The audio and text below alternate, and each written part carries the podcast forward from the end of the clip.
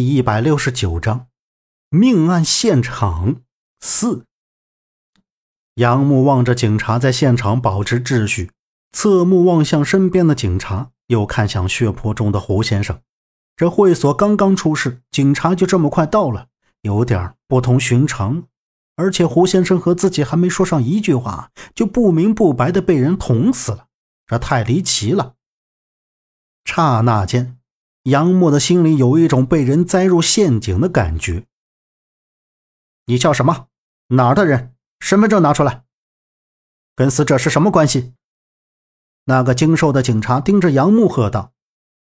杨木一愣，用那只没有沾血的手从斜挎的包里取出身份证，说道：“啊，我跟他就见过一面，我们之间没有关系。警察叔叔，我可以走了吗？”黄队有发现。顺着声音，杨木看到站在胡先生旁边的警察手里拿着一个黑包，在里面取出来一包白色粉末状的东西。那精瘦的黄队走过去检查完，立刻神色凝聚，警惕的目光视察着一旁的人群，赶紧叫人把现场封锁住，与接触到死者的人全都带回了警局。杨木发现黄队长看完之后的表情。就知道那包粉末应该就是面粉。他曾经和周震去逛大栅栏市场，误打误撞的碰上了毒品的交易，看到过这种东西，差点就沾上。幸亏当时周震机灵，躲过了一劫。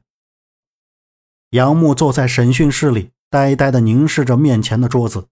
进局子也不是一次两次了，但是每次都是因为跟周震在外面打架斗殴。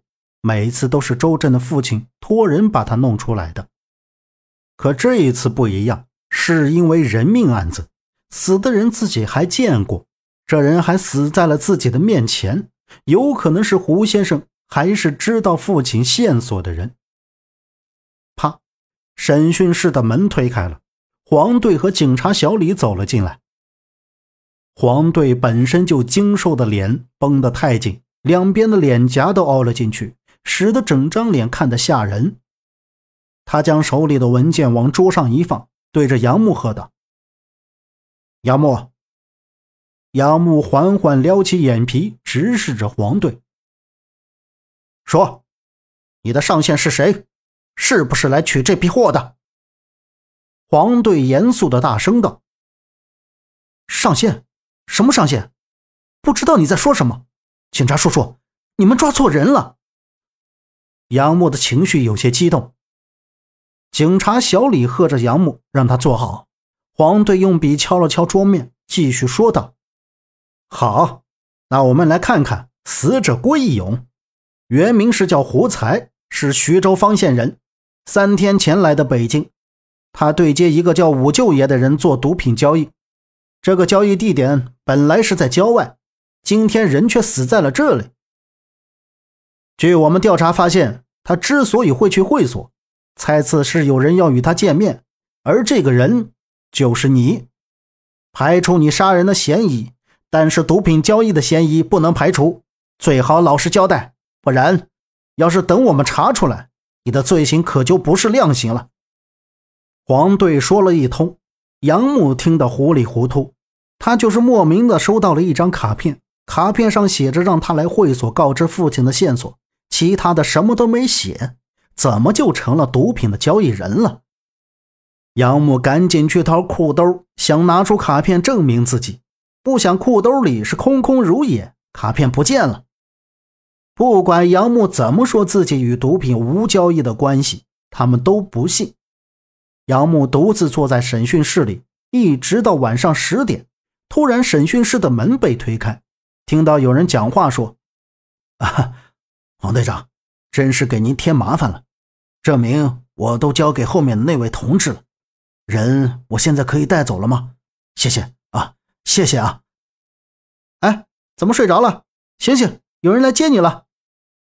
警察小李走进来，瞅着杨木喝道：“夏叔。”杨木抬起头，看到门口走进来的夏叔，心里是万分激动，站起身跑到夏叔的身前。这样啊。今天的事我们已经查清楚了，私人会所也会查封。那种不适合年轻人去的地方，你们大人以后要多叮嘱点。人你可以带走，但是之后需要他协助调查的时候，必须是随叫随到啊！我跟西城大队也打好关系了，如果有特殊情况，他们也会第一时间通知你们。”黄队十分严谨地说道。夏叔连连点头应道：“啊啊，好，好，好，好，好，好，那是必须的。那黄队没什么事儿，我们就先回去了啊。”杨木站在一边，也不敢再出声，跟着夏叔向外走。出了上帝派出所，周震和夏洛伊也都站在外面。见他们出来，上前就问杨木发生了什么事儿。杨木没有说话，他没想到自己会被人误会，怀疑成杀人犯、毒贩。他突然觉得自己很没用，很丢人。明明知道那是个什么地方，还要坚持进去，而且竟给夏叔添麻烦，最后还要让夏叔来保释自己。夏叔也没有说什么，也没有去责备杨木。在他的眼里，杨木是一个安分守己的好孩子。安全的回到了四合院，周震就打车回去了。虽然杨木没有直接说自己为什么会去上帝。但是胡才的出现让他们觉得胡才这次可能是有事来找杨木，就没想到自己会死在这儿。这一晚杨木没怎么睡，对于胡才的死确实让人琢磨不透。在方县，他不就是一个小摊贩吗？怎么就变成了毒贩了呢？之后的几天，茶楼的生意还不错，大概是到了假期旅游旺季，逛街购物的人很多。所以，杨木和夏洛伊整天都在茶楼待着。毕竟张姐一个人也忙不过来，夏叔偶尔会跟几个老板出去吃饭，时间过得也蛮快。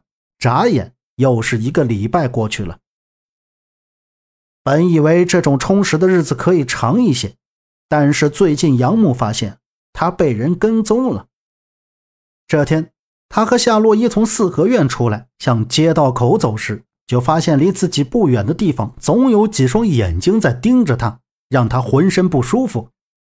起初杨木没有在意，但这次当夏洛伊半路俯身系鞋带时，让他帮着拿包的时候，无意间余光扫到后面那两个行动可疑的人，这不得不让杨木怀疑这两个人是不是上帝派出所黄队派来监视自己的。但转念又一想。那天黄队已经查清楚自己与毒品交易无关，不然他们也不会放了自己。再看那俩人，脸色阴沉，面带横肉，相互交谈的举止，再加上他们身上穿着的衣服，都能衬托出这两人的气质，十足的坏人。杨木在没有确定他们是否是跟着自己的时候，不动声色地走进了茶楼的那条街上。当他再回头时，发现那两人还跟在后面。